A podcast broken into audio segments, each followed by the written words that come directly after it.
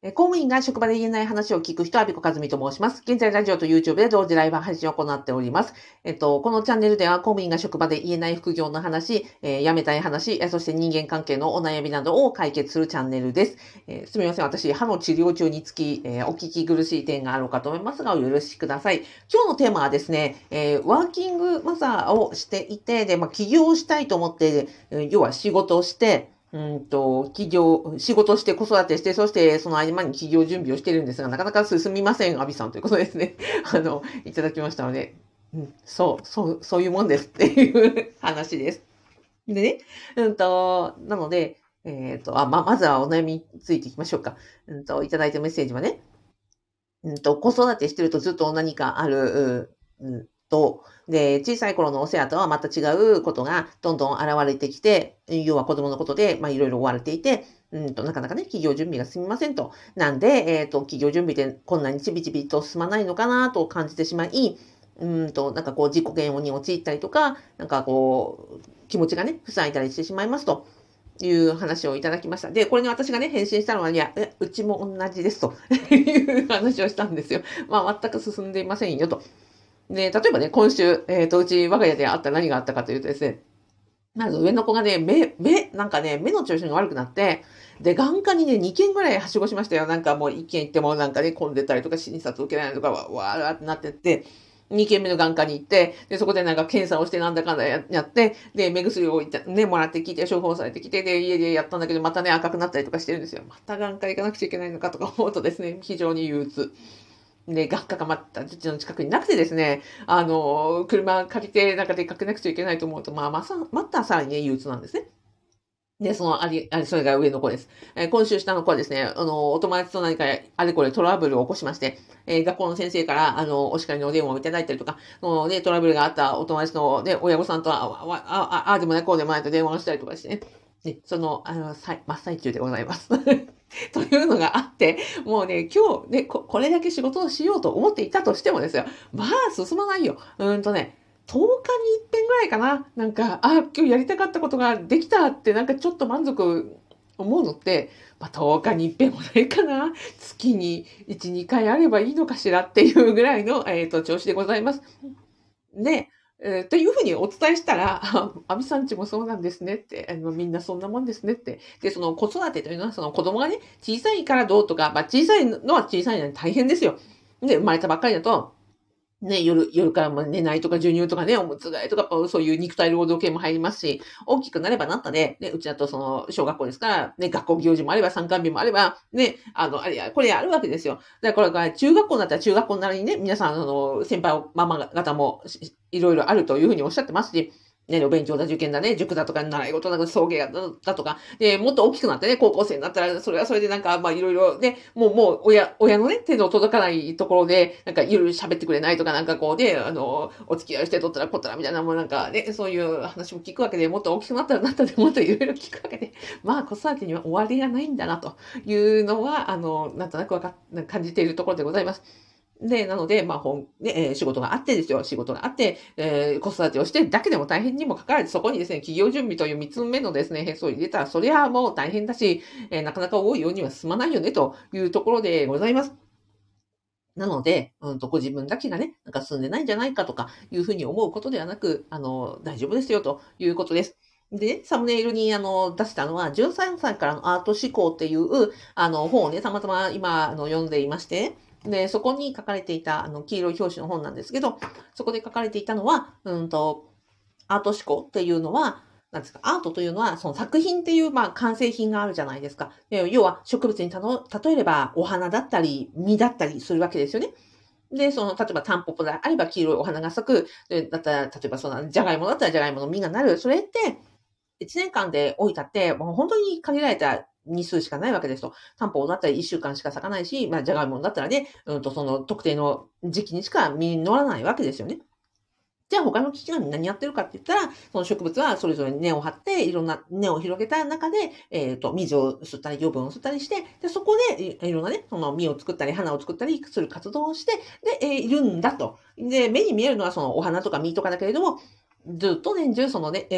ー、栄養分を、あの、携えて細胞分裂をしていっぱいね、あの、作っているんだと。その、のその地中の活動こそがあってこそ、その、素晴らしい、まあ、美味しい、あの、野菜だったり、美しい花が咲くんだよ、みたいなところだったんです。まだ全部読んでないんですけどね。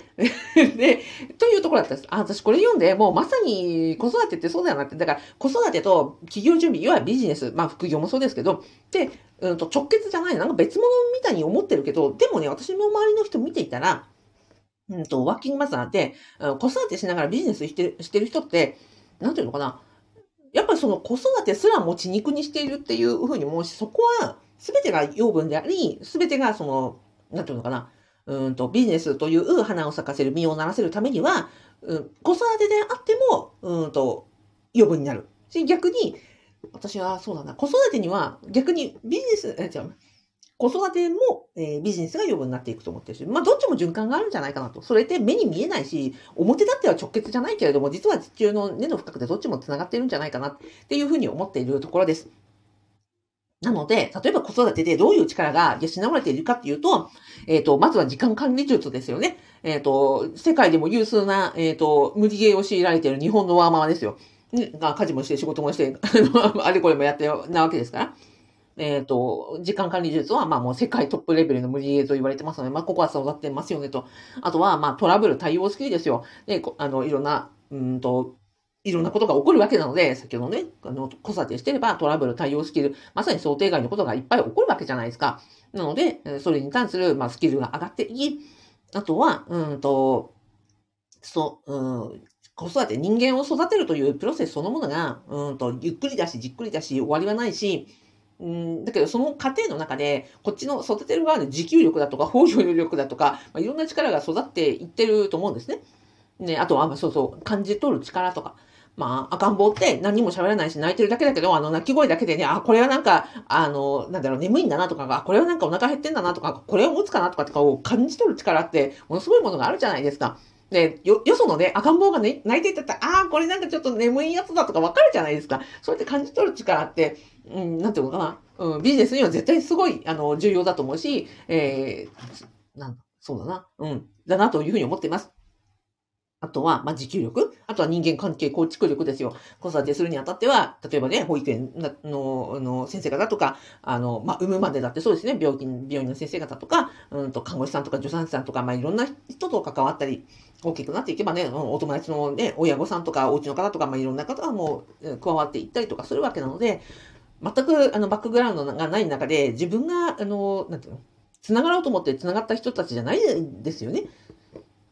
なんとかな子供を介して、えっ、ー、と、間接的につながる人間関係って結構難しい面があると思っていて、だからそういうところをなんかこうやりくりしていく力とかも、うん、すごい鍛えられてるんじゃないかなというふうに思ってるところです。なので、えっ、ー、と、要は、子育てがあるから、まあ、ビジネスができないとか、進まないということではなくて、まあ、それが、まあ、間接的に、まあ、栄養分になって、まあ、ビジネスにというね、花とか実になればいいなって、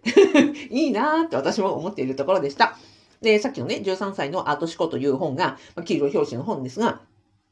このね、本を書かれた方も、まさに、えっ、ー、と、東京大学の学芸員で研究員をされながら、えー、アウト活動をやっていらっしゃる、えっ、ー、と、方で、まさにワーキングマザーなんですよ。ま、まさに、あの、東京学芸大ですから、まあ今は独法になったと思いますが、もともと公務員ですよ。公務員の方でワーキングマザーでいらっしゃり、で、えっ、と、それで仕事をしながら、あの、創作活動をしながらっていうことで自分の活動スキルを育てられで、その結果、うんと、今は、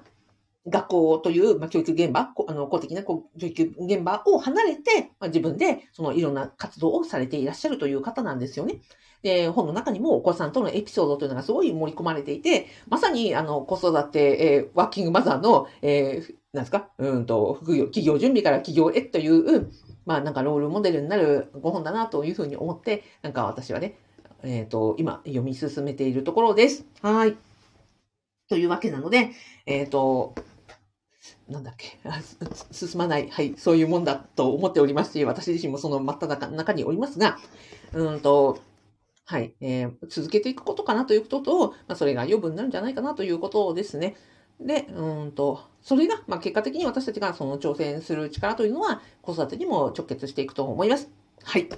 ということで、